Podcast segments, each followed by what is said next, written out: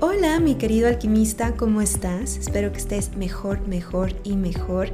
Bienvenido a mi alquimia emocional, alimento para tu alma. Espero que tu camino de embellecer tu alma sea cada vez más y más armónico. Y el día de hoy vamos a hablar sobre cuál es tu Everest. Primeramente, vamos a hablar un poco sobre el Everest. En el año 1852 se confirmó que el Everest era la montaña más alta del planeta Tierra, con una altura de 8.840 metros sobre el nivel del mar. Y desde entonces aumenta aproximadamente 4 milímetros anuales debido al movimiento de las placas tectónicas. Y esta montaña para todos representa un reto porque no es nada fácil subir el Everest. Bueno, no es fácil subir ninguna montaña, si empezamos por ahí, pero esta es un desafío fuerte para cualquiera, tanto por el clima, cargar todo el equipaje que necesitas y sentir que entre más subes vas teniendo menos oxígeno y vas teniendo más cansancio, etc. Y el Everest para todos representa arquetípicamente un reto, un desafío, una oportunidad para poder subir, para poder sobrepasar nuestros límites y llegar hasta la cima de algo. Y cada quien tiene su propio Everest que tiene que escalar. Hay algunos que nunca lo suben, que saben que ahí está la montaña y dicen, uy no, está muy alta. Esto va a estar muy difícil. No, mejor ni lo intento y otros suben y después están cansados y están desistiendo hasta que sí logran subir con todo y sus miedos, aunque en el camino estuvieron a punto de vencerse. Pero todos, todos, absolutamente todos, tenemos un Everest. Es decir, como decía anteriormente, tenemos un reto y este reto puede ser emocional, mental, físico, económico. Por ejemplo, el emocional puede ser que si te cuesta mucho trabajo perdonar, por ejemplo, o dejar ir, o dominar tus emociones y no reaccionar de manera abrupta, o puede ser trabajar una codependencia emocional, etc. Cualquier cosa que emocionalmente te cuesta algo de trabajo o mucho trabajo. Eh, el reto físico puede ser si eres una persona que le cuesta cuidar su cuerpo en cualquier sentido. Si tu reto es cuidar tu alimentación, dejar de comer cosas no tan saludables, hacer ejercicio, dejar un vicio como fumar o tomar de más, o tener hábitos dañinos a tu salud física, etc. Tu Everest económico puede ser no saber ahorrar, gastar dinero por cualquier cosa, el no saber administrar bien tu dinero o el de otras personas. Tu Everest mental, que se mezcla un poco con el emocional, puede ser el seguir en una depresión y no saber y no querer salir adelante o no saber cómo buscar una salida cuando uno tiene ansiedad o cuando te estás dando cuenta que estás actuando como víctima y te pesa salirte de ese estado mental Ahí puede ser también un reto. O cuando estás usando tus herramientas de manipulación para querer controlar y dominar a alguien porque te da pavor perder el control. Y este tipo de cosas quizás para ti en particular, a ti te cuestan trabajo. Para ti puede ser tu Everest. Y ahora, ¿cómo puedes identificar cuál es tu Everest? Número uno, es un tema que te cuesta mucho enfrentar. Es decir, es un tema que sabes que tienes por ahí un conflicto, pero no quieres verlo, no te gusta verlo. Es más fácil no verlo. Punto número dos. Es un tema que sabes que tienes que cambiar, que tienes que transformar, pero de alguna manera hay una resistencia. Cuando alguien habla de este tema o ves algo relacionado a este tema, tú fácilmente o te enojas o te evades no quieres hablar de ello, no quieres ver aquello, es algo que te cuesta ver.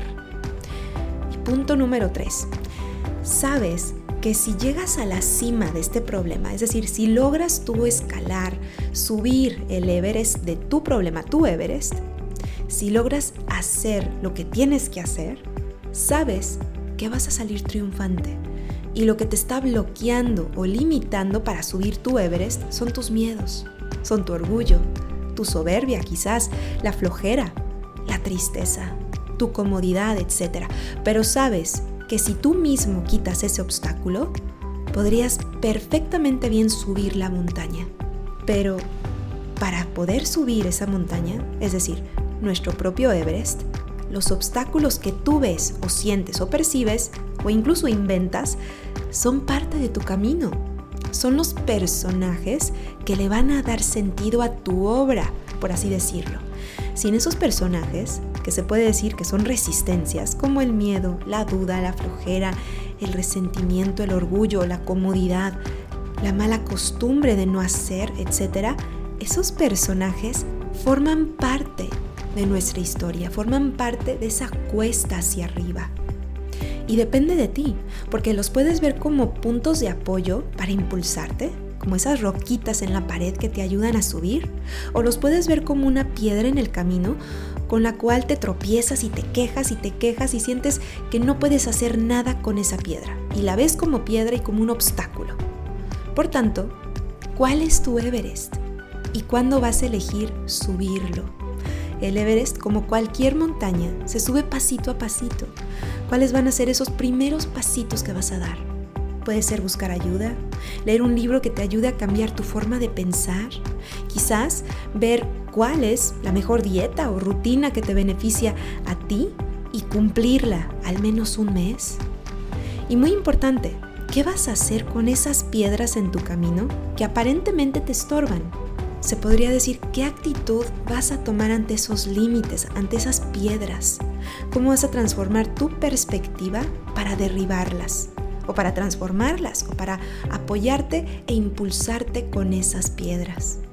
Cada quien tiene su Everest. Quizás cuando ves el Everest de otros, es decir, el desafío o el reto de otras personas, no se te hace un Everest, quizás se te hace una pequeña colina o incluso una pradera donde no hay una cuesta hacia arriba, es así como súper plana, te es súper fácil ver el del otro. Porque claro, no es tu reto. Yo puedo ver los Everest de, los otros y decir, ay, qué curioso que esta persona le está costando trabajo eh, transformar esto cuando yo lo veo y se me hace muy fácil. Pero vaya, cuando yo veo mis Everest digo, ok, ¿sabes qué, Marifer? Tranquila, respira hondo y tú trabaja en tu Everest, ¿sabes? Porque cada quien tiene que subir sus Everest. Porque cuando tú ves tu propio Everest o tus propios Everests, porque podemos tener varios, quizás se te hacen inmensos. La razón es que cada quien tiene que subir sus montañas. Por eso se llaman retos personales. Quizás para otros no son retos, pero para ti sí lo es. Y puede ser incluso un logro vencer tal cosa. Por ejemplo, para ti puede ser un logro el tener, el llevar a cabo una dieta sana y estable. Para otro no. Para otro puede ser su diario acontecer, algo que no le cuesta trabajo, porque siempre el reto es contigo, es con uno mismo. Por eso no hay que criticar ni juzgar los Everest del otro, porque nosotros tenemos nuestro propio Everest. Y por eso ponía el ejemplo del Everest, porque mucha gente cree que los grandes retos son estos, subir una montaña, tal como el Everest, ¿no? Cruzar el desierto, hacer un maratón de no sé cuántos kilómetros, hacer un triatlón, hacer el camino de Santiago, eh, dormir en las Amazonas, saltar en paracaídas, etc. Y claro que todos estos son retos, son verdaderos retos. Y a ver, y si uno de, de estos retos que acabo de mencionar es uno de los tuyos, está buenísimo. Qué bueno que lo quieras lograr, que lo quieras hacer. Pero aquí el punto es que no solo los retos evidentes, los que todo el mundo conoce, son los retos oficiales, entre comillas.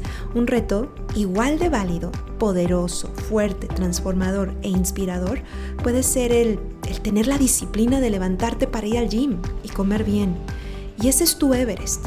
Es uno de tus Everest y es igual de válido. Otro reto para ti puede ser el perdonar, el dejar a un lado tu orgullo, que toda la vida has tenido y poder perdonar y dejar atrás todo lo que un día te dolió y transformarlo. Eso, eso también es un Everest. Tus Everest son válidos y aunque no seas un alpinista, puedes llegar a la cima de cualquier desafío, reto u oportunidad. Solo basta que lo encares y que comiences pasito a pasito a subirlo, porque nadie va a poder subir esa montaña más que tú. Y bueno, mis queridos alquimistas, espero que identifiquen cuál es su Everest interno y lo empiecen a subir. Comiencen hoy a dar ese primer pasito. Y como siempre, Les mando a todos un abrazo lleno de alquimia y si quieren una sesión conmigo de psicoterapia, psyche, hipnosis, biodescodificación, no duden en contactarme. Estoy en mis redes sociales como Marifer Pérez Psicóloga, ahí están todos mis datos para que me puedan contactar para una sesión. Y si están interesados en mis cursos, pueden ir a mialquimiaemocional.org. Y nos estamos escuchando muy pronto aquí mismo en Mi Alquimia Emocional, alimento para tu alma.